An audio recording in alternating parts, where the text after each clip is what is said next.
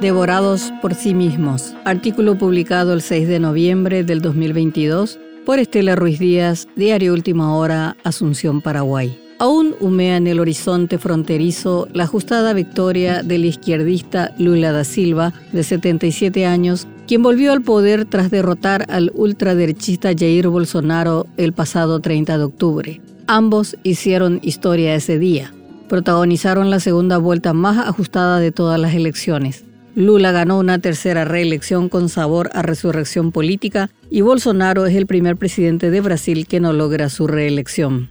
Más allá de estos datos, las elecciones dejan una gran lección teniendo en cuenta que la disputa se polarizó entre democracia versus fascismo, y la primera ganó por escaso margen, dejando en el ambiente una gran preocupación más allá de las fronteras del país continente. La polarización es un fenómeno que levanta alertas en todo el mundo, donde la democracia está luchando contra vientos autoritarios. Bolsonaro siempre se mostró orgulloso de su autoritarismo y con ese rasgo llegó a la presidencia de Brasil. Desde su sillón presidencial se encargó de quebrar la sociedad y cabalgar al galope de la exclusión y la degradación de las instituciones. Su catastrófica gestión durante la pandemia del COVID, en la que murieron casi 700.000 personas, confirmaron su absoluta insensibilidad ante un drama humano sin precedentes. Ese comportamiento que generó adhesiones, especialmente de sectores ultraconservadores religiosos, especialmente evangélicos y muchos fanáticos, sin embargo, alertó a la otra mitad de la sociedad que decidió hacerle frente para derrotarlo en las urnas. Es lo mismo que sucedió con Donald Trump en el 2020. De hecho, junto a Bolsonaro son las caras de la misma moneda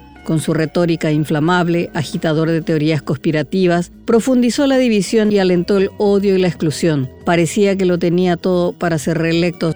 También perdió la reelección porque al igual que el brasileño, trató con desprecio la situación sanitaria en tiempos de pandemia, donde los muertos superaron la barrera del millón. Cortados por la misma tijera, ambos líderes autoritarios transitaron el mismo camino, pero los anticuerpos de la democracia se activaron para pararlos a tiempo. Fueron derrotados electoralmente, pero no políticamente.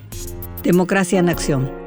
El componente ideológico estaba en el tenso debate político, pero fueron otros los temas los que polarizaron aún más la sociedad. Las teorías conspirativas, la exclusión del diferente, la negación de derechos, las mentiras industrializadas a través de la desinformación fake news y esa sensación apocalíptica y agobiante en estado permanente. Esto fue un boomerang, fruto de la soberbia que no permite medir el clima social ni salir de la burbuja.